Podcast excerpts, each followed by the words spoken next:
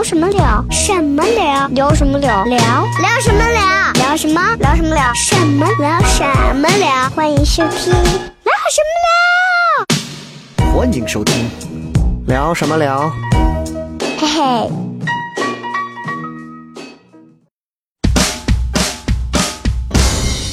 This is their holy howl. The wails and moans This is the music that is the Marcus to buried bones. It's grief under pressure and do OK，欢迎各位收听这一期的聊什么聊啊。然后这个、呃，一听我声音就知道我是谁，然后再一听旁边这位女生啊、应该也很容易就知道她是谁。嗯然后自己介绍吧。嗯，各位好，我是小雷三顾茅庐终于骗来的付星星，三顾，真的是八顾，真的是八顾。就是劝着、骂着、哄着、骗着，最后用一瓶矿泉水把我骗在了阳光明媚的这个围南湖边边上。对，这是就咱俩第一次录的时候，你还记得是几月？九月哎，我都记不得是九月吗？哎，随便了，就你知道我们现在录音都是在办公室里头，然后四个人坐到一个嗯茶几中间，有四个软沙发。嗯，然后我跟复兴出来录，就是我俩，我永远都是路边儿。对我俩他妈就像偷情一样。然后首先呃，这个开车，然后找一个安静人少的地方。我我我给你还原一下，哎，咱们去哪儿呀？去南湖吧，那儿人少。行好嘞，哎，车一停，哎，好了，可以了吧？来拖。然后我俩就开始 车往下一停啊，手刹一放，车一熄火，俩人不约而同开始脱衣服。啊，就两个中年人的那种，就是，就一种默契，对中年人那种马上即将要车震之前的那种默契，就是根本不寒暄，也没有前戏，直接就开始的那种啊。但是知道的人都知道，就我我这种人，就铁树不开花，九重牌坊也都立起来的那种。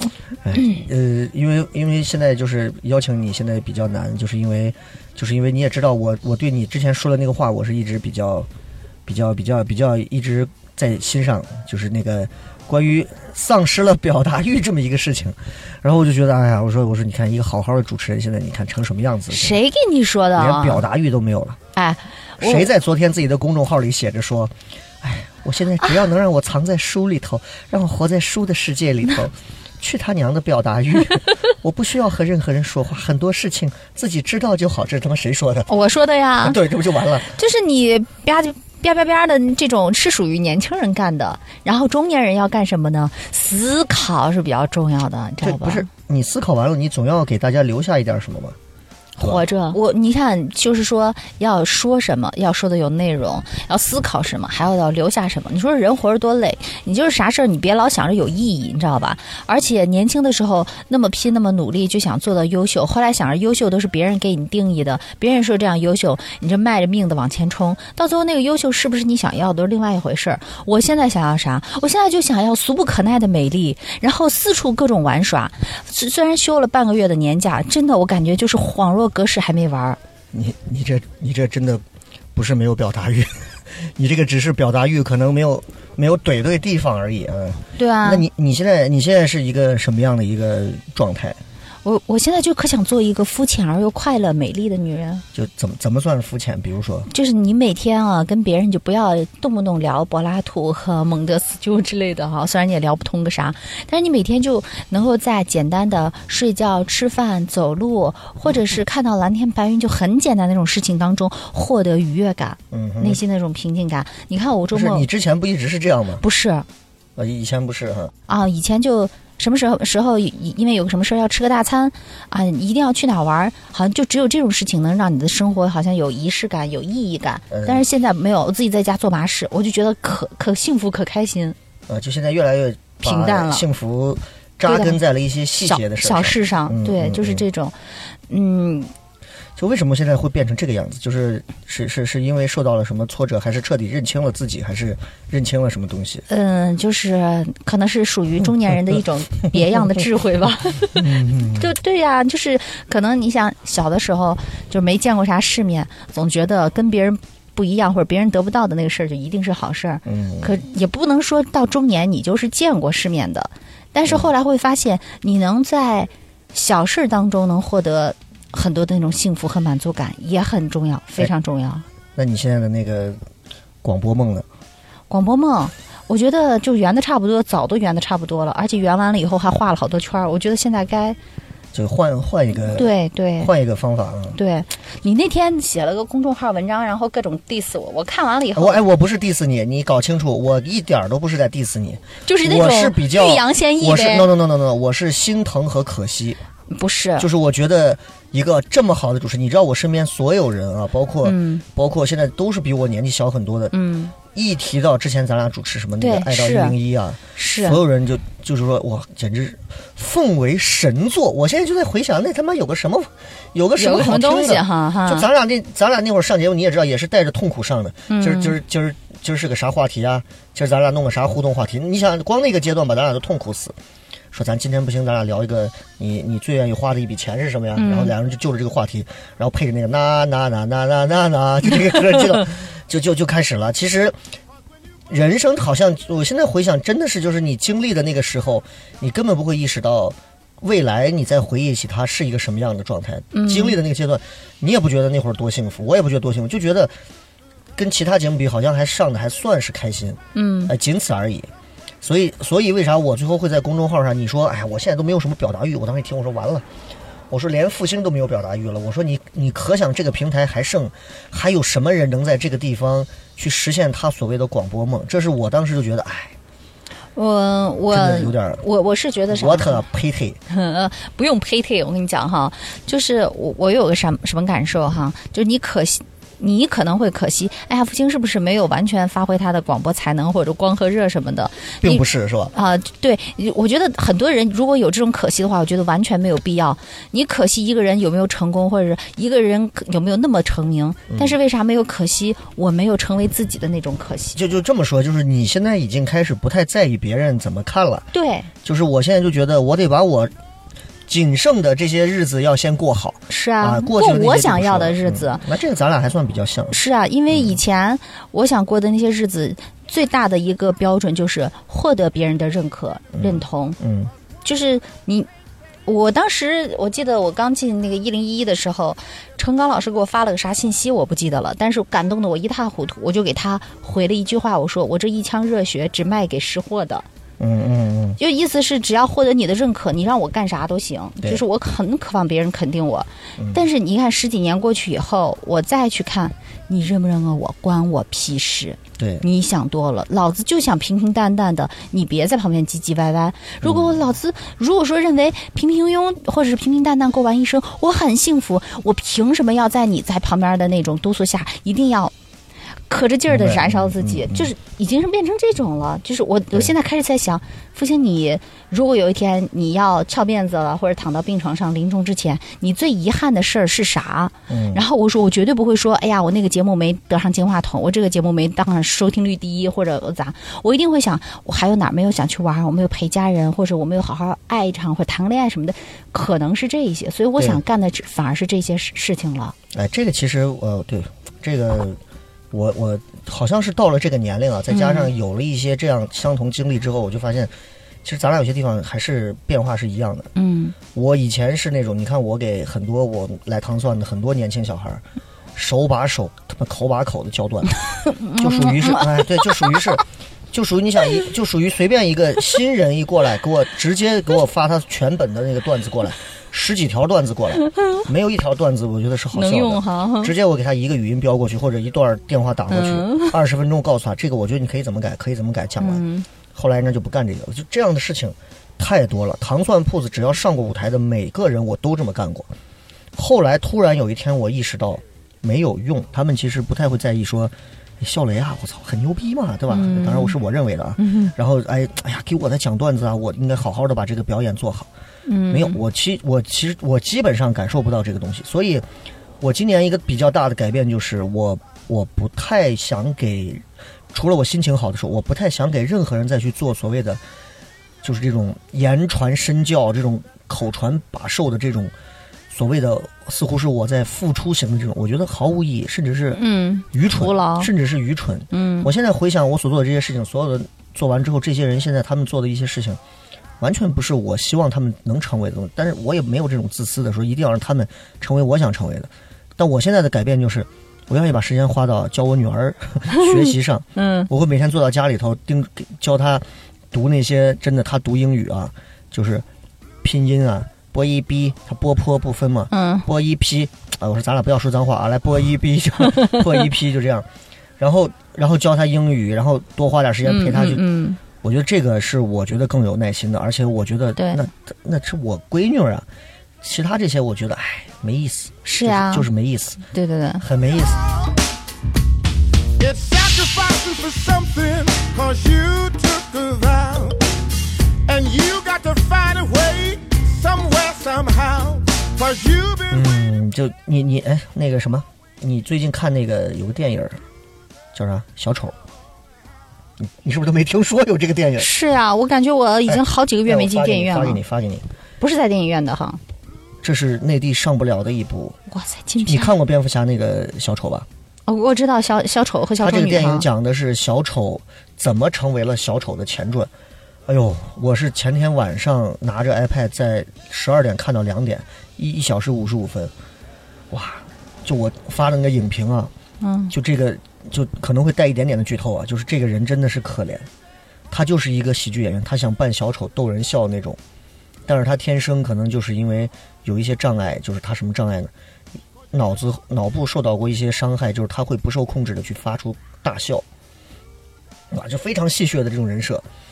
完了以后，他还想去参加那个脱口秀的开放麦啊，上上上表演，一上去开始笑，别人打他他也笑，有时候哭啊，这种就这个人的演技，我觉得人家说希斯莱杰之后再无小丑嘛，很多人说小丑之后又见小丑，你就可想这个人的演技到什么地步。嗯，剧本稍微，我觉得本子稍微剧情稍微差一点，但是，哎呦，看的我我觉得值得一看。可以啊。那我我到时候发给你，嗯可以看一下。就这个，这个是内地上不了的，再加上现在你想，这个大环境，回家自己琢磨一下如果有人看到了一个小丑，然后在那么多人，然后全是一片车被砸了，城市被烧的这样一个情况下，一个人在起舞，所有人在围着他，嗯，这内地是上不了的。你明白？就现在这个环境下是根本上不了这种片子。你看这么虐的片子干嘛？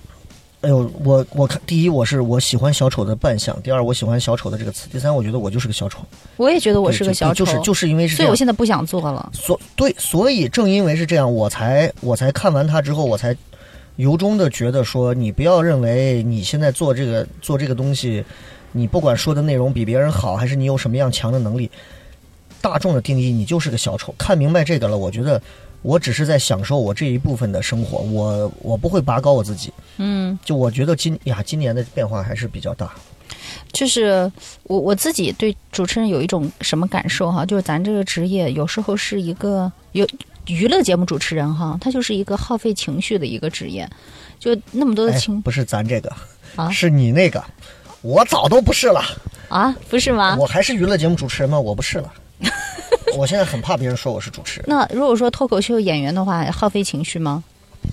呃，我只是换了个场场所，再接着表达，就是嗯我所讲的所有的段子，基本上都是我想要表达的东西，而且我还在尝试把更多我想表达的东西变成好笑的段子说出来。这是至于真的是不是好笑，或者真的怎么样，我我享受的其实就是两个点：第一个是逗笑你，第二个是我表达我。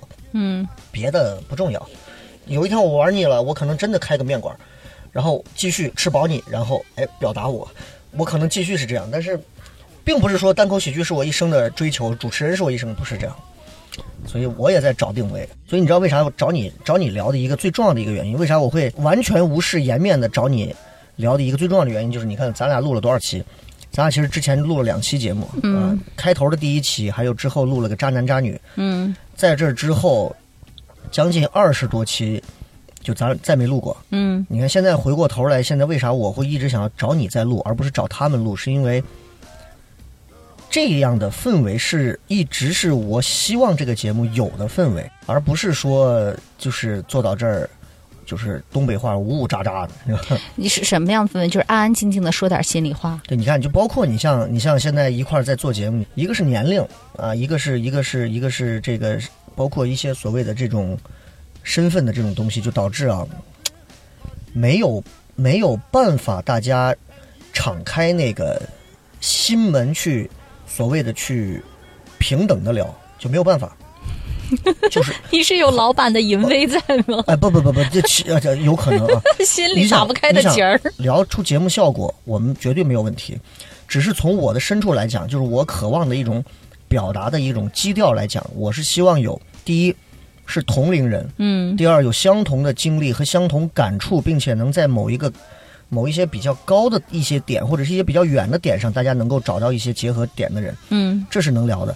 有些时候，其实我特别希望他们能再往出拔一拔，或者再往高把自己拔一拔、抬一抬，然后和我在某一些云端啊，或者是或者是千里之外的某个地方再重逢。但是基本上都是我飞上去或者跑很远，但是就是一个人在悠悠的再回来，你知道那种感觉吗？我知道。对，就没有办法，这个没有办法。嗯你想，就就是已经是作为节目来讲的话，我认为已经是没问题了。嗯甚至说，我觉得我们现在录的这个节目，吊打省台无数档好听的电台节目都没问题，但是它还不是我要的。所以为啥我说找你来录，就是就是说话，就这个节目就应该是说话，就我定位就是 real talk，就是百无禁忌，就是说话。所以你开始说这个，哎呀，我我我不知道该表达什么，我当时就觉得，我说完了，我说完了，嗯这个这个就要命了，就完了。啊，不过现在是看看还好，就不是不是那种生理上的厌恶 啊，只是单纯的就是有点那种心理上的。我跟你说，为啥我不想说啥的原因，就是我刚才说了个情绪的词儿，然后绕绕过去了嘛。你说你其实现在说脱口秀不是耗费情绪，只是一种表达。但是对我来讲，我现在每天两档节目，而且都是娱乐节目的时候，对我来说，其实最严重的不是耗费脑储，就是知识储备，而是耗费我每天的情绪。哎哎，对对对对对，而且这个这个这个这个情绪这个事情，可能你你非常非常的理解，嗯但是其他的人说啥，你能崩溃死。对对，而且这个事情干了十几年之后，我已经没有了自己喜怒哀乐、冷静、love and peace 的权利了，你知道吗？嗯我给你举一个很简单、很简单的例子，你你一定特别理解我。不光是现在，我很多年前我经常生病，嗯。病到要死要活的时候，在直播台上硬撑着下来，然后在直播台上依然是燃烧自己的那种状态。说完了以后，下了节目，我真的很想一头碰死到那儿，我真的快崩溃了。嗯，这个时候，一个朋友来一个电话说：“仙儿，赶紧走，吃饭去。啊，我们约了个场子，你过来给我撑个面子什么的。啊，我那一瞬间，我说我这，什么傻逼朋友？然后我说我真的快要难受死，我今天特别生病啊，特别不舒服。他瞬间在电话里头啥？我刚刚明明听你节目，明明好着呢，你怎么就这样子？你每次都不给我面子，啪，电话挂了，从此跟我绝交了。我谢谢他，就跟我绝交。这这只是一件非常非常小的事情，比如说。呃笑雷，咱俩这么熟，我知道你的一些事情，你也知道我的一些嗯什么事情，半夜给你打电话，蹲到家门口哭之类的。但你这种事情，你给别人说吗？星星啊，你怎么能这么不积极呢？星星，你怎么能伤伤心呢？你怎么能怎么怎么？你不能有一点点的丧，所以你任何的喜怒哀乐的权利都已经被剥夺也好，会丧失也好。就，现在人喜欢在他根本不了解你经历了什么的时候，就给你贴标签，然后给你定义。嗯，对，然后你就被要求，第一，你不能什么公众人物不能说脏话，不能表达自己的情绪，不能真实的去反映你所有的不开心、不快乐、疲惫、生病，所有的，你只能一个笑脸儿给我从头笑到尾，这才是我们印象当中星星才符合。然后我为啥就说咱俩都？你说你像小丑，我说我也很像小丑。有一个那个小故事说，那个小丑表演的时候摔倒了，大家都哈哈大笑，只有一个小孩说：“爸爸，你看那小丑在哭。”嗯，所以我就会觉得每天听着有孩子，多重要，我还是养条狗吧。真的是。我就说每天都在笑的时候，我只是想让那个情绪安静下来，想静一下。这只是说我不想表达的原因是我，只是想安静。这个就这个情绪这一块来讲，嗯，就是外人就是在外人看来，就这个职业是一个消费品，是一个娱乐消费品。我开车路上很堵，这个主持人状态好，哎，我听一听他，我会对他的好感度增加那也许那么一厘一毫。嗯，啊，也许日积月累之后，就很多人现在包括说，哎呀，我听了你节目，我从高中听，初中听，其实只你看我们做了十年，最后只换来这么一句话。嗯，那于我们而言的话，其实我也不知道我想要什么，但是我觉得应该不仅仅只是这么一句话，甚至还有很多人会觉得说，我觉得他现在的状态不如以前啊，我觉得他那个节目比这个节目好听，就我心想你他妈懂什么玩意儿，对吧？然后再加上为啥？你看我我辞职一个很重要的一个原因就是我我想把这个所谓公众人物的帽子甩了，嗯，就是我的表我的现场演出的表演，我会有很多的的，当然我算是我们里头最多的嗯，脏话，这个所谓的脏话是我会带着我很浓的负面情绪去表演，因为负面情绪带负面情绪去表演是单口喜剧很重要的一个东西。你只有有了负面情绪来表达你的痛苦哀伤，观众才会笑。你说我你表达优越，观众是不笑的。嗯所以我比如我讲，我说哇，我真的够够的这个怎么怎么样一个事儿，我太讨厌什么什么东西了。然后你知道我他妈太怎么就你会加这些助词情绪助词，但是有时候你看，包括发到抖音上之后，视频端的这种脏话就会呈现很多，就很多人就觉得为什么现场会有这么多脏话？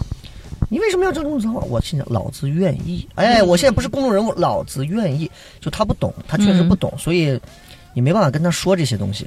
而且你看，我当时做电视的时候，就跟你现在是完全一样的状态，就是你，你出于你对于职业的高要求，你必须要必须把自己得嗨，对你要求自己要恪尽职守的去嗨，对，而且要绝对不能比你日常的这个平均值要低的。嗯但你嗨过之后，就我们在说这个词儿就是透支，就这个透支，你用什么去补？生活里头哪有那么多可以帮你补回来的东西？最后生活当中就会很低，太少了，嗯太少了。就是我这么多年，你看我做完节目回家，我就是愿意在家待着，根本没有任何的什么蹦迪呀、唱歌呀、什么夜生活。就因为我觉得，只要让我一个人待着，我就是就对吧？这就是一种，是是这就是一种弥补我体力透支最好的办法。情绪透你不能说我他妈踢完一场球之后走，哥们儿带你 带你蹦个极、爬个山、攀个岩，是解解压，弄死我，对吧？这是然后你不解压，你是不给我面子，这就是真的是很很强盗逻辑了。嗯所以说这个是这个我是明白，就是哎，但是你没办法，你靠这吃饭嘛是。啊。就是想更多的这个生活当中的一些机会，去弥补自己当时那些情绪透支完了以后，想更多的，然后就就平静一下，然后对，所以我能让自己心心情平衡一些推荐你去。把那个小丑看一下。哦，找找同类吗？哎，那个看的人还有点魔幻，反正嗯看完之后，这个片子有一个影评我我印象很深，说小丑这个片子看完，越底层的人看完啊，共鸣越高，越权贵的人看完越觉得这个片子就是个傻逼片子，就你。就就你可能跟我完一样了，就咱都可能都是底层的，就看完一定会。我怕为这个电影戳中心扉，我是简直最底层。一定是这种，嗯 rhyme, the whole world goes wow. You know you're looking good. Go on and take a bow. Losers, the holy how. 然后你你是你是前段时间是我看十十月多少号跑出去了一趟？十月十九号到十一月三号，十九号到十月三号，十四半个月嘛。你是去哪儿玩儿？我我两段旅行，第一段是去了柬埔寨，第二段去了北海和涠洲岛。所以就是一段国出国游一段国内游。，对，而且为了我，我给别人说我这个年，别人说哎呀，欣欣你玩的好嗨呀、真羡慕你。我说你哪知道我这年假是用命换来的？为啥？我中间有很多很多的波折，就为了休个年假，我在直播间哭了好几回。是是因为谁阻拦了你？嗯，就有自己内心呃不是领导好说，大阎王好见，小鬼难缠。嗯，还有很多体制内的一些问题，而且我这个人性子就比较好好软嘛就是那软柿子可不得被别人捏来捏去的那种，就就觉得很委屈、很累、很疲惫。就我只不过想按照我的个人的权益，我休个假而已。对，而且我去年没有休年假，我这样的一个十几年的老员工，我休我应该的年假，竟然要受到这样的委屈，我说要不要辞职？哎，我欢迎啊！哎，然后好好的给你讲一讲这个负面情绪怎么写段子。嗯、那是柬埔寨哈，嗯，就刚刚我们在车上还聊了一会儿，就是柬埔寨嗯。啊，一个呃挺有意思的一个地方。我我很喜欢就是那种略穷一点，但不要太穷，穷完了以后你扎心，你知道吗？嗯我去了柬埔寨那个 洞里萨居民的时候，看完我啊，天呐，我扎心回来以后，他他们多穷？你有没有想过哈？就一个垃圾堆，臭气熏天，布满了水，然后半截身子埋在水里的那种垃圾堆里，你在那里头，孩子在那里玩耍啊，在玩儿啊。他在玩什么？我我你知道洞里萨吗？就是他们在水上生活，嗯嗯嗯嗯就是威尼斯人也是在水上生活，精不精致？洞里萨人呢，简直就是，就是住在那个水上的房子里，垃圾的上啊垃圾池里的上方。然后我记得我印象当中是特别深的一幕，我跟我的朋友，然后被那个一个老婆儿划着船嘛，算是一叶扁舟，但没那么浪漫，就在那垃圾池的那个水里，然后往前走进那个灌木丛的时候，我回头看了一眼，然后那个水池往那个水湖面往上，慢慢的就就已经到岸上了哈。有一个小孩就在那个垃圾堆里头那个吃水里头扑腾来扑腾去，是光光身子。小光屁股，然后晒得铜黑铜黑的。他爸从那个旁边过来，朝他屁股上啪啪几下，然后那小孩就在垃圾堆里哭着，然后最后玩了一会儿就走了。就那一幕，我就觉得这是我有史以来见到贫穷的极限，啊，这是目前你认为已经脏乱差到极限但是关键孩子还玩的很开心的那种，啊！是就习以为常的一种。他们真的是习以为常。我觉得这个水啊，我连碰都不敢碰，连多想看一眼都不想看一眼。你想你在上面住，那所有的生活粪便是排到水里的呀。哦，哇，他们前几年还喝这个湖里的水，现在已经是饮食就饮食水用，就是从外面提水。哦，但是你你在这个湖面上搭一个柱子，然后再架着房子，我明白那种。对，上面是住的人，那你下面都是水，出门就要坐船的那种，你的生活粪便其实都排在这里的呀。然后我就问我朋友说烩，菜的感觉。我我说咱们是不是在粪池上 划船呢？然后他说你别想了 Shit River，，shit river，shit river，这是，但是呢，你再往前去滑到那个宽阔的地方，在洞里萨看日落的时候，还是很美的。哦，啊，就是我去柬埔寨，我喜欢这样的一个地方，就是它非常震撼的文物古迹，穿越千年的那种时光的痕迹。所以你主要是奔着这些文物这些东西去，啊，对我喜欢文物。人文只是不小心盯到了盯到了，咣上去了，你知道吧？哦让我瞥见了一眼。但其实，比如说先例的那种古朴、金边，它的一些算是城市化的一些东西，我都觉得很 OK 啊，对啊。嗯然后，嗯，我我我很喜欢就是文物古迹博物馆，我到哪个城市都会去逛它的博物馆。哦，啊，就包括那次在迪拜，别人去迪拜可能是买买买，我去了迪拜的阿布扎比，他们那边那个卢浮宫，我也觉得很震撼，虽然他们看不懂哦，你还去过迪拜？啊。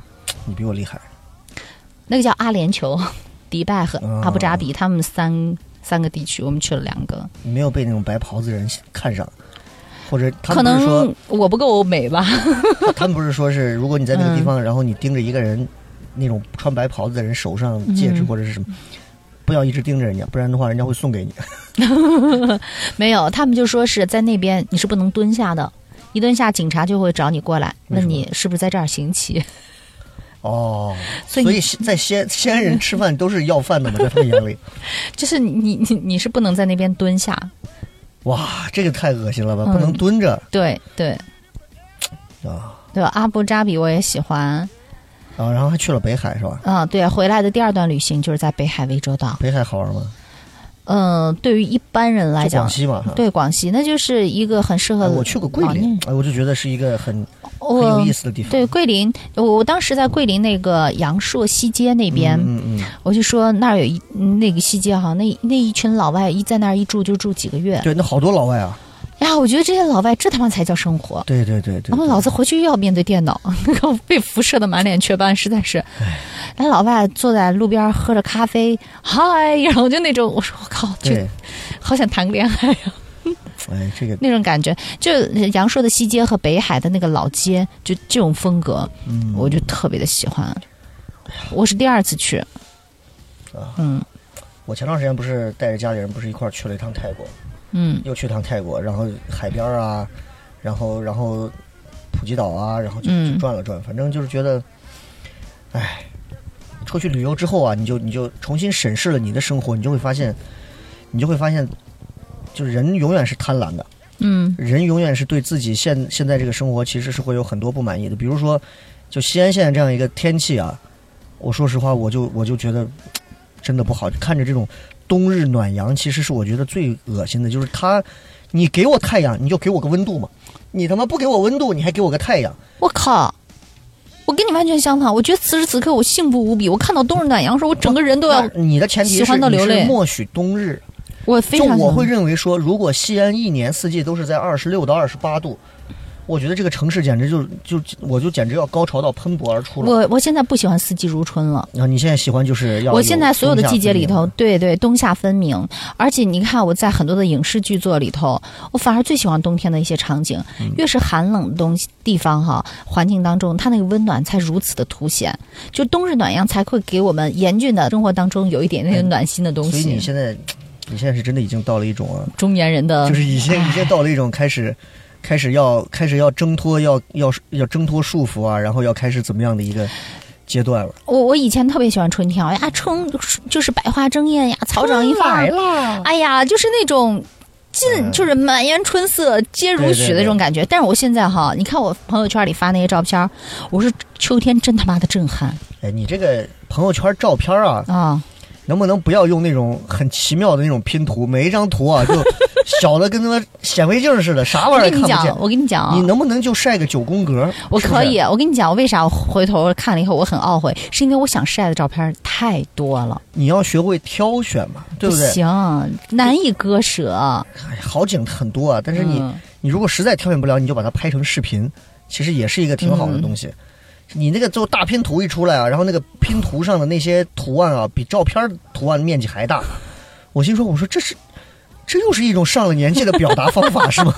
这像啥玩意儿？大妈拍照爱我用丝巨想给你留个言，后来我一想，我说算了算了，不要败坏它的性质。哎呀，我我我现在真的就很喜欢秋冬，以以前呢就非常喜欢春夏，现在又很喜欢秋冬。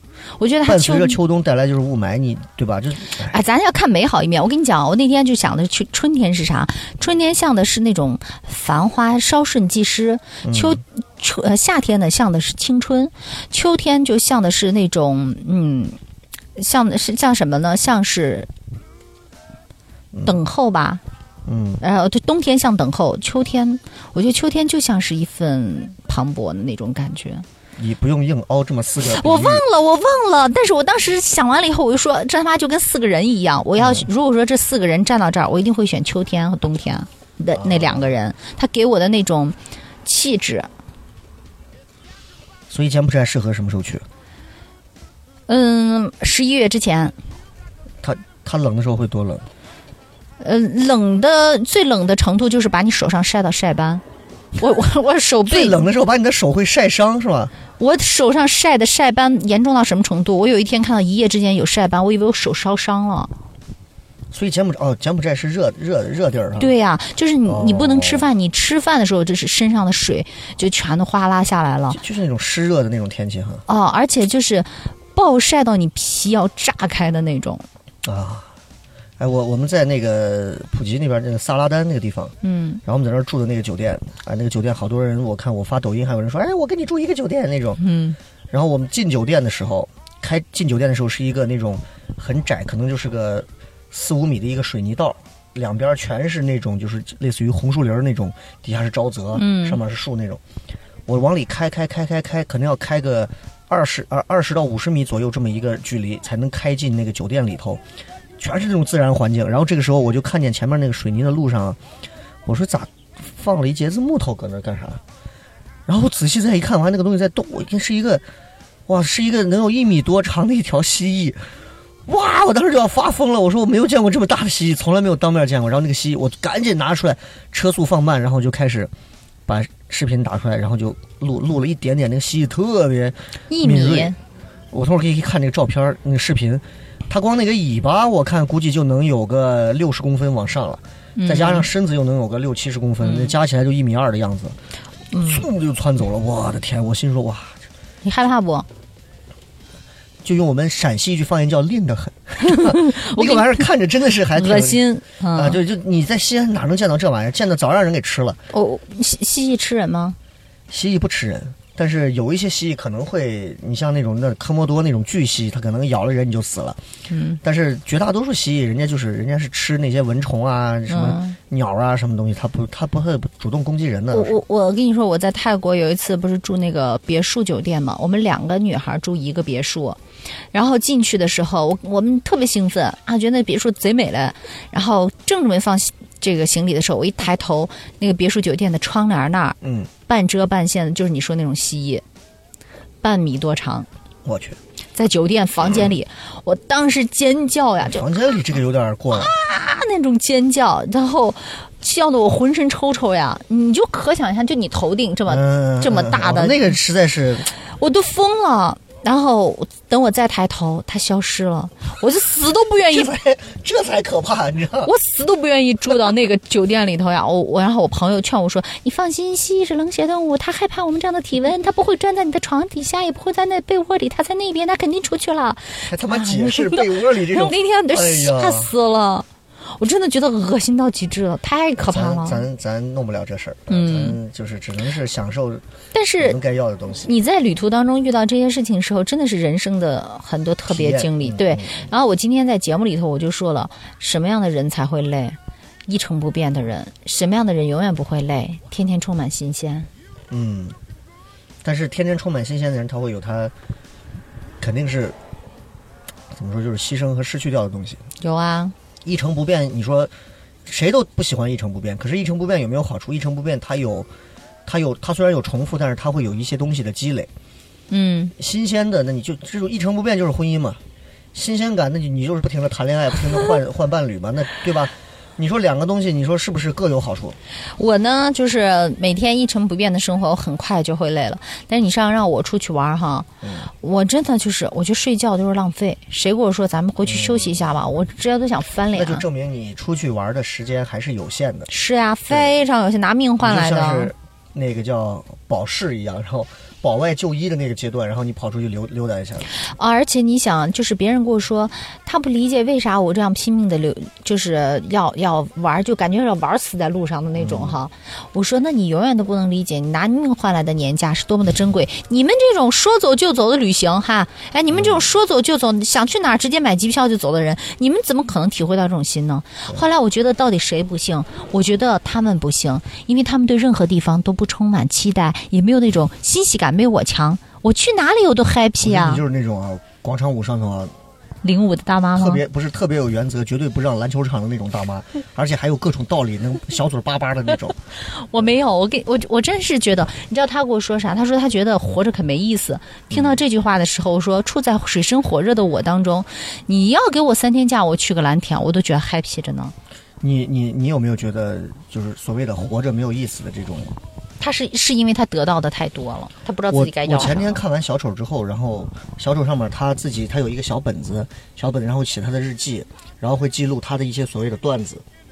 他里面说了一句话，他说：“我希望我我的死比我活着更有价值。”然后他最后用了他的一种行动的方式去证明了这个东西。当然他没死啊，他活着了。你到时候可以看这个。然后这句话我的印象就比较深，就是因为嗯，我听完了这个，我听了这个话之后，我就把它装到心里头，我嚼了几遍，嗯我嚼了几遍，然后我就在想说，那我就能理解他说的那个话，什么叫有些就是我希望我死，我的死比我活着更有价值。嗯那我首先第一步我就在想，如果我死了，我能不能我的死比活着有价值？我发现好像似乎和平年代，我们死就是死了。我第一瞬间我心里面会有一些小小的失落，就是我觉得小丑还会去想我死了会比活着有价值。我希望对吧？就是你想我们如果有一天死了，或者是怎么样了，生病了、老了或者怎么。甚至他们有时候买包泡面过个马路让车撞死那种，就是你怎么会比你活着更有意义呢？没有，所以我们就好好活着呗。对我们没有所谓的死的那种意义，就我们死就是死了，就 just this is it，就是就是那样了。嗯然后我就在想，那既然我死没有意义，我活着总得有些意义吧？那我就在想，我活着又有什么意义呢？我仔细想了想，好像也没有什么特别大的意义。我每天做的这些事情，即便你看，我现在认为，在我的人生的频率里，我我我做了这么多年主持人，然后我现在尝试着出来做这些。有人说：“哎呀，你看你啊，这么能折腾，这么能……”其实我仔细想想，其实也毫无意义。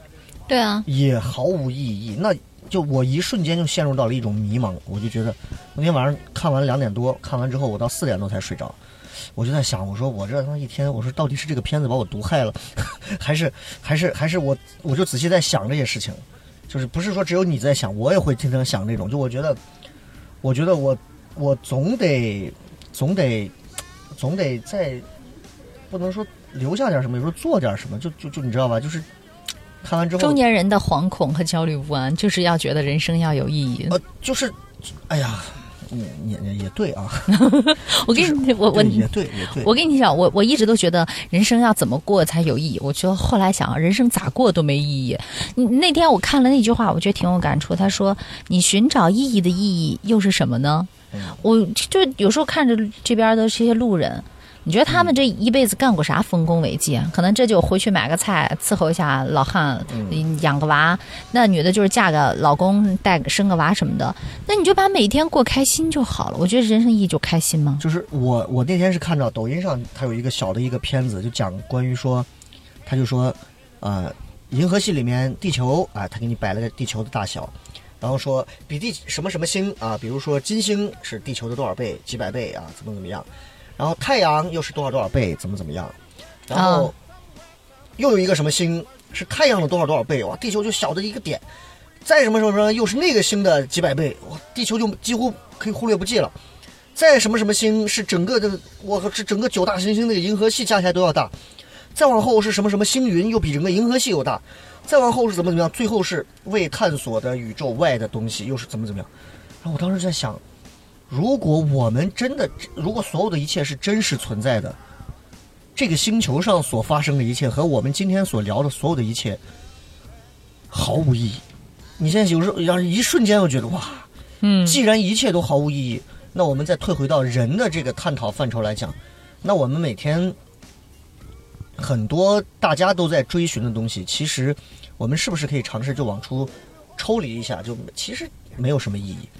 就是所谓的钱呀，又是个什么东西？它只不过是一种生存符号而已，对吧？所谓的我们今天开了个豪车，买个什么呃德本堡，然后我们我们明天出去，就甚至说我们我们会认为是一种很放松的旅游，对吧？咱咱出去泰国、新加坡、印度尼西亚这种，其实，在这样宏观的一个世界上来再看，我们无外乎就相当于是蚂蚁从。你们家的客厅走到蚂蚁走到你们家的厨房，在我们看来，愚蠢到简直我都不想去谈它，嗯，对吧？其实我看完那个之后，哇，我我不知道我最近是脑子是让驴踢过还是怎么样，就这是我最近想的比较多的。我觉得，哎呀，真的。然后，所以看完这些，我还能再回来啊，就抽回来，我在想，嗯，我就觉得，我我就好好的把我现在的角色做好。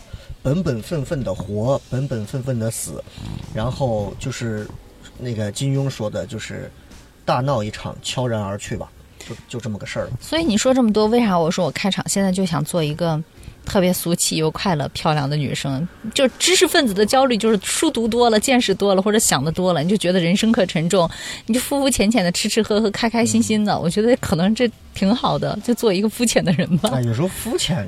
真的还挺好，嗯，我有时候看啊，就是你看，因为我不知道你现在接触的，你会，你心里头会不会有一些所谓的这种鄙视链的东西在这儿？就我心里一直鄙视链很重的，嗯，你看我在做主持人的时候，我觉得那些能力不行的节目上的就是不行的，我觉得你就不该在这儿待着，嗯，应该让有能力的年轻人上，嗯，啊，你那没能力的年轻人凭关系进去的，凭什么进去的？你有本事你就做，没本事你你就滚蛋吧，嗯，你也别你也别浪费大家的这个对吧资源。我现在做这个行业一样，就觉得说，你。有幽默感的，能讲好喜剧的，能讲好单口的，你就好好的做，你就做牛逼，值得大家的尊敬。你真的就是就是来玩的，就是来混的，就是就是就是别人也是这样，那我也要是这样的。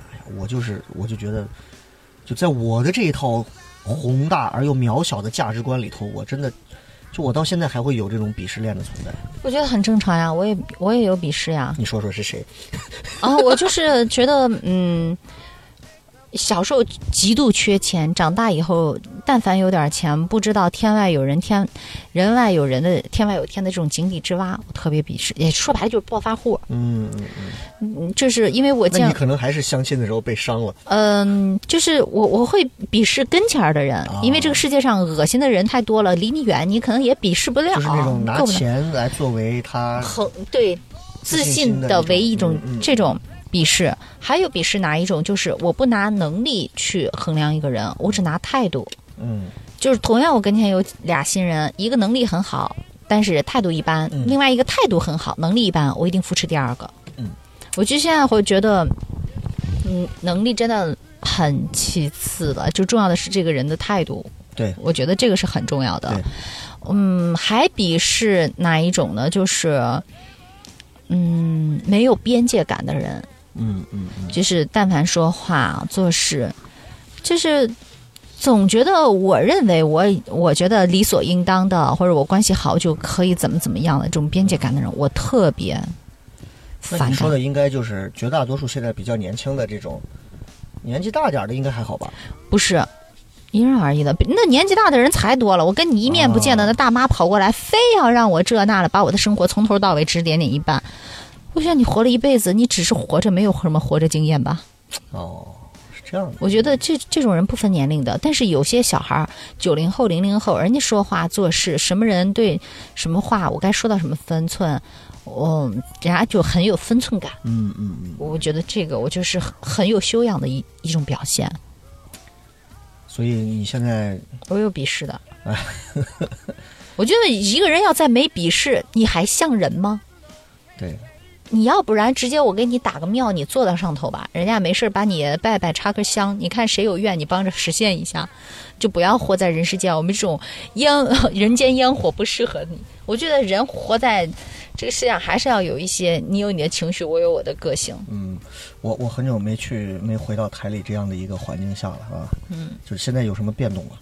不知道呀，你你也不在里头待着是咋？对我只是挂了个身份，你看我下节目就出来了，哦，我永远是我最后一个才知道的。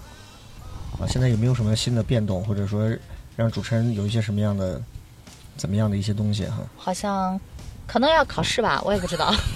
反正我已经错过一次了，第二就次主持人资格证了？啊啊！我已经错过一次了，然后我说职称我也不打算评了，人家都说哎我这职称不说是高级，那最次最次最次都应该是个中级。哎但我觉得啊，就是如果是奔着钱，你是不是可以再努力一蹦子？嗯，那咱别的地方再赚钱吧，好不好？然后我就心想，我还是被张浩雷耽误的一个好搭档。我靠，那次咱们原来评星级主持人，张浩雷最义愤填膺的说：“他妈，我们又不是酒店，凭什么星级？”啊，对啊，我当我当时在想，我说真的是，真的是很傻的一个主持人要分星级，对吧？就这个行业，它是一个，它是一个，就是就是文无第一，武无第二的这样一个嗯评论。这个主持人，有人就喜欢的要死，有人就骂的要死。你就是坨屎，你在这话筒前说两句话，你说上两年，你看都有人就会喜欢你。你什么叫星级主持人？就我嗯我到现在我都觉得，就是台里头会评这种星级，就是太把自己的主持人当事儿了。现在没有星级，但是要评职称，我就一直没评这个事儿。哎，该评评一下。如果是为了钱啊，嗯，如果不是为了钱的事儿，其实我觉得不碰也就不碰了。嗯那你现在，你现在这个感情生活如何？哎，我觉得我就是特别持久的一个人。最近有没有碰到什么奇葩？奇葩没有，就是坚持单身一百年，基本状态不变吧。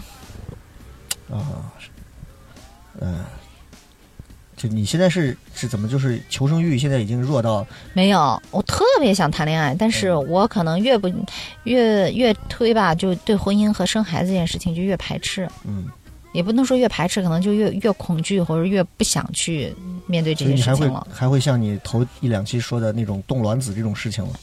嗯，攒够钱了，太太费钱了，对，太费钱了。你说我现在要有几个亿，动一下就动一下吧，只要你告诉我不疼啊。你有几个亿，你就不用干这事儿了。我告诉你，我巴巴的给你就安排。哎，小张，来来来，来进副总的办公室啊，往副总的包间走，来站一排，叫哎我现在副总好。我现在可以接受 不是纯爱的这种感情了。啊，你是你那你是指的是哪种叫不是纯爱的？以前都说我要跟一个人在一起，我一定要爱这个人。嗯但是我觉得现在两个人在一起各有各的需求，就是图啥嘛？嗯，我可能不一定图这个爱了，那我也允许别人不图我的爱。你可以图我的貌，图我的财，图我有钱，图我什么都我都允许接受了。我我反而觉得婚姻这个东西啊，嗯就是你就真的是你要不然你就图个什么，嗯你你以纯真爱的目的找，真的是很难的一件事情。啊，我说的是呃婚姻啊啊，，就是婚姻。我我说婚姻，嗯我是很特很接受这个这个事情了。对婚姻是，但如果说要谈恋爱，那不行，那必须得纯爱。你现在穷光光，嗯，但是咱俩要是特别开心、特别相爱，那可以谈恋爱。如果这个人是真的，嗯是有恋爱感觉的嗯，啊，你所有的客观条件都可以不存在。对，但是就仅限谈恋爱。但是要步入婚姻这样的事情，那咱就各图一个吧。对你至少得把有些东西摆到桌面上来说一下。对，嗯，那所以，我想想，哎呀在跟你聊到这个话题的时候，我突然想到了我七年之痒的婚姻。哼 痒就挠挠吧。哎，不行，我还行，我还行，就是，就是，就是我为啥会给你讲这些的原因，嗯就是因为我觉得结婚这个事情，嗯，它其实还是挺挺反人类的。就我到现在都觉得它不反人类如果我他是反人性，啊，对反人性的，对，嗯应该说反人性的，就是如果它就是为了维护人类社会，但是他却是压抑了人性。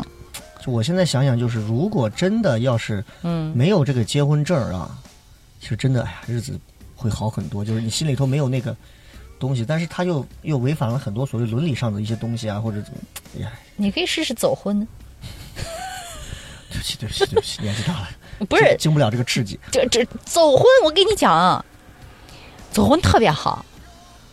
就是要挠手心儿，然后晚上住人家家那种叫走婚是吗？对，你也别说人家是倒插门，我跟你讲哦，走婚的离婚率不到百分之一，但是大城市，北上广这种离婚率百分之五六十了，嗯。剩下的百分之四五十他们还貌合心不和我的我。前两天抖音上看人家那个教授在讲说，调查说，中国这个离婚现在这个情况是百分之七十几离婚是女性提出来的是呀、啊，都是女的提出来的。我我觉得有一句话挺对的，包括我啊自己也就在想这个问题啊。那明明婚姻里头受益的是男方，为啥八班要结婚的是女方？嗯，所以你现在就就就我现在渴望的是谈恋爱，但是婚姻这个事情想多在自己的生活里多一抹这个色彩而已，啊，对，而至于这个他人生流结结婚这个个事情慎重，也不是说我不不结婚主义啊，呃，不婚主义，我就觉得。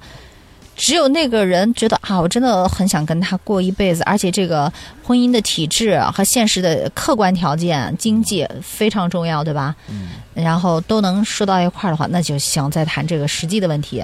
但是谈恋爱，比我大十岁或者比我小十岁，然后更偏向比我小十岁的哈，然后就不管是人种啊、国籍呀、地域呀、来吧，来一次精神的碰撞吧，就是属于这种就是有一天复兴说，我和一个二十五岁的非洲小哥啊，扎着一头小脏辫儿，然后手牵手嗯，晚上约会，嗯我感觉我和一对白眼珠子在空中相遇。哎，我觉得这个改天再再再说吧。啊对，所以你所以你家人现在也不是很着急在说这个事儿了。父母应该现在是剃度了吧？嗯，他们已经就很绝望了。佛系这个事情是吧？对，因为我我真是觉得人要是没有恐惧之心，都活得多好。就我是特别理解，就是不管，就咱俩其实年龄差不多都太多嘛，就是我是觉得，就是社会的刻板印象是非常恶心的一个事情，就是就是我都能想得到，就是你看，你比如说你到现在你没有我结婚，对，身边人的这种议论啊，就是我觉得就是为什么？咦，你看这个年纪还不结婚他是不是有病？啊？对对对？嗯要不然就是是不是条件有多差得有啊？是不是得嗯？就这种刻板印象的东西啊，是但非常恶心的。那那你知道，我不是开开节目开始的时候我就跟你说了吗？我现在就是想活自己内心。你那些建议哈，嗯我根本就不在乎。嗯但如果说让我碰见了或者怼见了这种人，就是我鄙视的那种人。我我之前有一个相亲对象，你知道吧？属于大学老师，还算是一个什么呃小中层小领导什么的。他给我说了一句话，我瞬间操了，你知道吧？他给我说，他给我说，哎呀，我觉得你很优秀啊，怎么怎么样？嗯然后我说嗯谢谢，然后他来了一句啥？他说你看啊，我今年是七八年的，我总不能找一个七六年的女生吧？我瞬间就爆了。不是他是是什么意思？他说他七八年，嗯他不能嗯他我总不能找一个七六年的吧？就是他完全不能接受比他大两岁的女生。我心想不是问题，你是你是七六年吗？谁？你我当然不是。对啊，那他这个话的意思是我，他就跟我说我我又又优秀又年轻又怎么怎么样，啊他他就跟我说他的经历，巴拉巴拉说了半天的时候，你看我七八年的，那我总不能找一个七六年的吧？我听完这句话我就操了，我说他妈你咋不想想你比我大多少？对对对对对你比你大两岁的女生，你是拿着什么样的眼光去看着她的？对对对志玲姐姐放你跟前，你给人家提鞋都不配。对我这是我心里潜台词，但是我表面上说，嗯，是吗？但是我从来没有跟我年纪大的人谈过恋爱。谢谢，再见，我就这样走你还一定要用这样的声音说吗？啊！我内心真的好操，我说你有点见识行不？嗯，我不是说我非要找一个比我小的，但是我觉得你凭什么拿年龄去？你要这么觉得人家年纪大了不能给你生孩子，那你就自己去找个冷冻卵子，或者你你你你你就是缺一个配种的吗？我就觉得这种观念啊，还而且是高层知识分子呀，嗯嗯，那我就觉得这个中国可能就百分之九十都是这样子的人想法，所以我就很跟这个观念很抵触。所以其实你现在就，啊，我觉得你现在再相亲的话，哪边你已经我不会去你已经是体验生活了不是，我现在相亲是啥？安慰我爸妈。啊。但是我人去了，我根本心和魂儿都没再去，我在内心就啊，走个样子，安慰一下我爸妈，尽个孝道吧，就是这样子。所以，我身边的朋友就说你根本就不适合，只有长久相处的人才会用心静下来去跟你去。去了以后，年龄、身高、收入、房子、车子，然后啪啪啪，那你直接拿个 Excel 表去相亲，去干你约我干啥？嗯，就是我真的很想说，老娘说话是收费的，好吗？对对对，这我觉得很扯，就是一句这么简单的话会把我惹惹操。所以其实你，呃，你还是有有一些有一些雷区的。对我，我有一些雷区是很普通、很普通的，但一般人可能意识不到。哎，但但是没办法，就是、啊就是我们有一句至理名言嘛，叫做叫做傻逼特别多，对吧？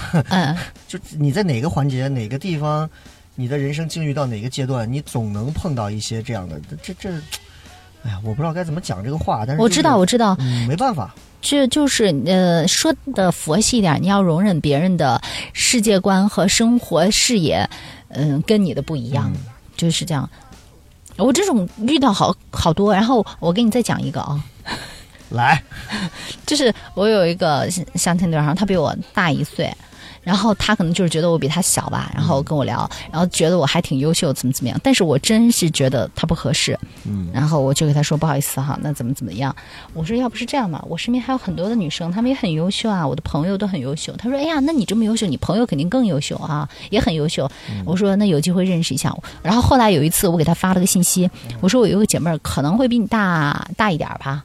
然后他就说：“哎呀，那我都这个年纪了，那你朋友再比我大，他不都奔四十了吗？呀，我接受不了。”然后第二天我就把他拉黑了。我我内心想的是，说实话，你这种文凭和见识啊，真的配不上我朋友，啊，所以你在你在这个男女的这种择偶这一块儿，你鄙视链其实特别严重就像我，在主持做主持人的时候，这种鄙视链特别严重稍。微在我雷区上稍微这么一点儿啊造次一点我直啊接就把你带走。然后我说我幸亏没给我朋友开这个口，我觉得你简直就是不值一提到极致了。就总有拎不清的人。我说你你见过这个人没有？你知道这个女孩的能力不？如果你真的是觉得女人的存在就是生育，你去农村找个年轻貌美的吧，她回家还给你洗袜子洗脚呢。哎，正常啊，正常。啊，嗯，这个把人说的，我们要不要拿一个正能量的结束今天的话题？哦，我我还有一个，来，就是我要就跟你说，你素材太多了。我就是要说啥哈，嗯。就是你看今天嗯咱俩聊的这个话，此时此刻仅仅代表二零一九年十一月十三四号吧。此刻的你，嗯，咱俩坐在南湖边上看着这个风和日丽的风景，此时此刻说的这个话和心情，对，到晚上我都不是这心态了。所以不管大家听到这段录音是什么时候，你听完也不要觉得呀，飞星就是这样子，怎么怎么想的。哎，过一个星期我就不这样想了，你要你知道吗符合？你的人设，就是不啊要在意别人怎么想，不不不，我怕对你造成不好的影响。你根本不会。那就好哎我希望你再丧一点，知道吧？就是我觉得就是嗯就是，就包括你看，咱说这个叫聊什么聊这个节目，这个节目它存在的意义是什么？它和所有的电台节目又不一样。就是首先这就是一个我要聊的开心，我要聊的舒服的节目，然后其次再是有那些觉得好听的人，觉得愿意听下去的东西，嗯，他们会去听。不爱听，你都不用给我留言说这期节目你录的是个什么玩意儿，你都不用给我留。还有那种给我留言，经常说这期我都听不下去。我心说你他妈听不下去，你就赶你赶紧关了不就完了呗？关了就完了，还要跑来这给我留个言。这期节目，哎呀，我实在是听不下去，听着我头皮发麻。我说你可能是得癌了，你赶紧去看看啊，真的是有病。就是，就我也给大家讲，就是听节目啊，太多的节目了，音频的、视频的啊、电视的、广播的、网络的、综艺各种，你想看啥想听啥，想看看，不看你就关，对吧？你想听听，不听你就切，就这么简单个事儿，别弄得就我说那谁玩谁痛快，不玩你别败坏。那一档节目总是会留给我觉得是有缘的人听的，也总是会留给一些我觉得，就甚至像咱俩今天聊这期节目，我觉得更重要的其实是聊的本身的过程的一种作用，而不是说真正说这期节目有什么实际的教育意义，没有什么教育意义。我觉得从很长时间开始就认识我或者认识你的那些人，他自然会在当中找到意义。你从一开始就奔着意义和教育的目的来的，你就你找不到那些东西，你自然就要开始质疑，甚至是谩骂。我觉得那你就你就你就好好的去看书看报吧，对吧？就这么简单的事儿。嗯.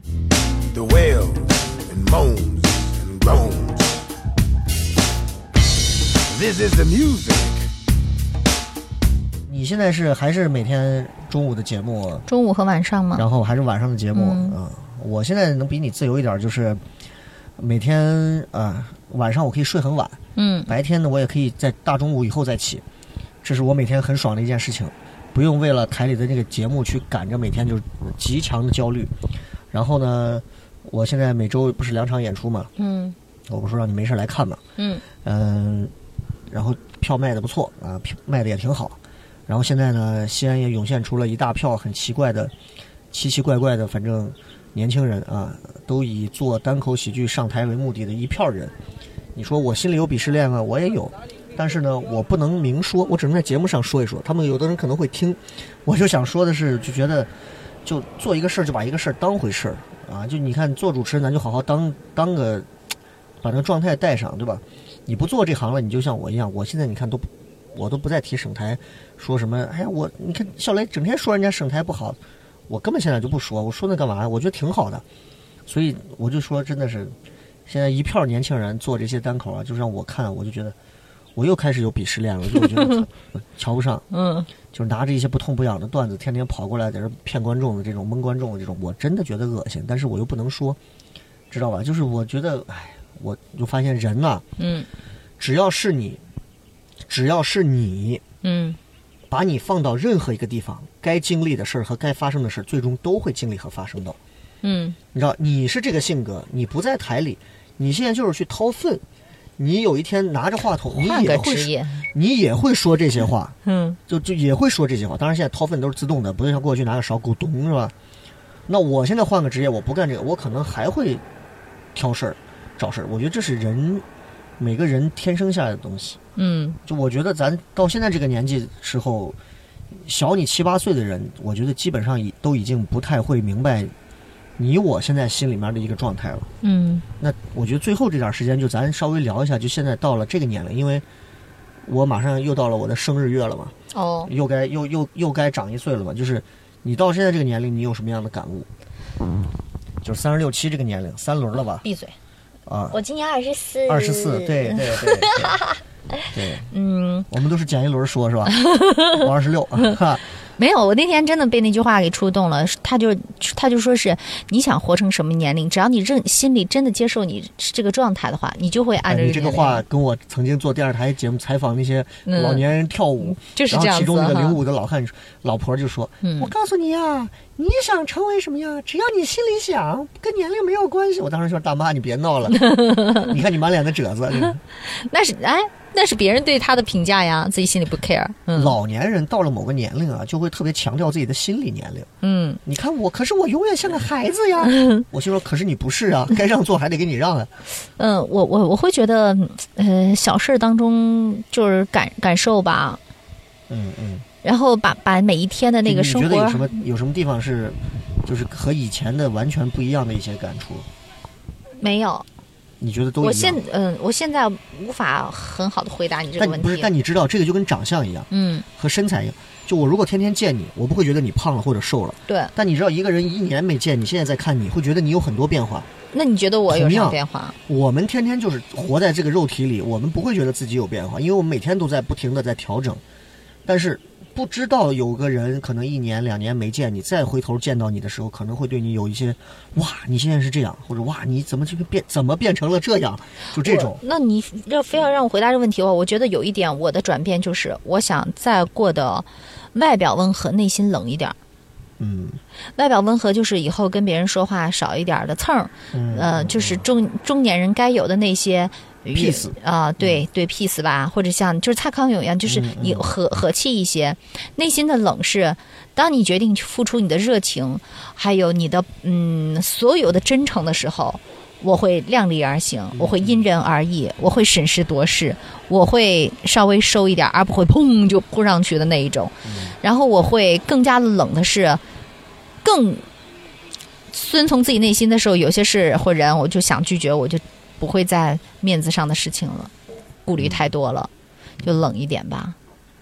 好吧，嗯就是就是二十四岁呃是这么想的是吧？嗯，嗯，二十四，咱们就这样自欺欺人下去吧。嗯那行吧，嗯嗯，最后还有什么想给所有人说的吗？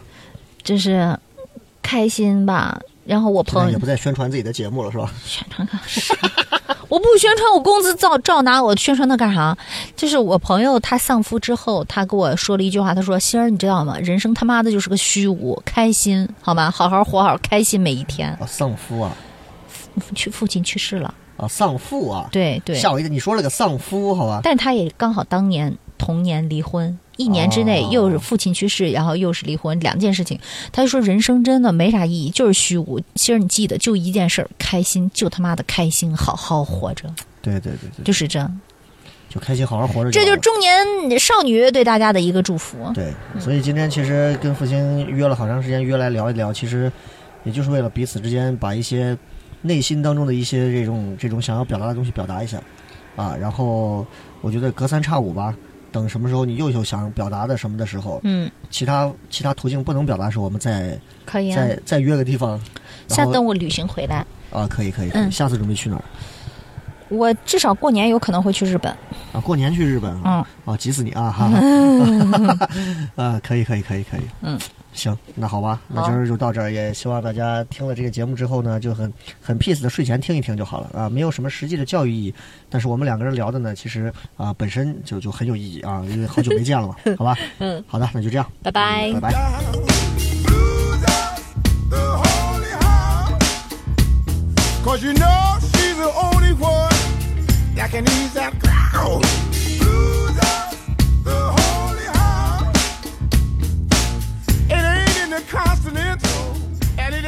In the consonants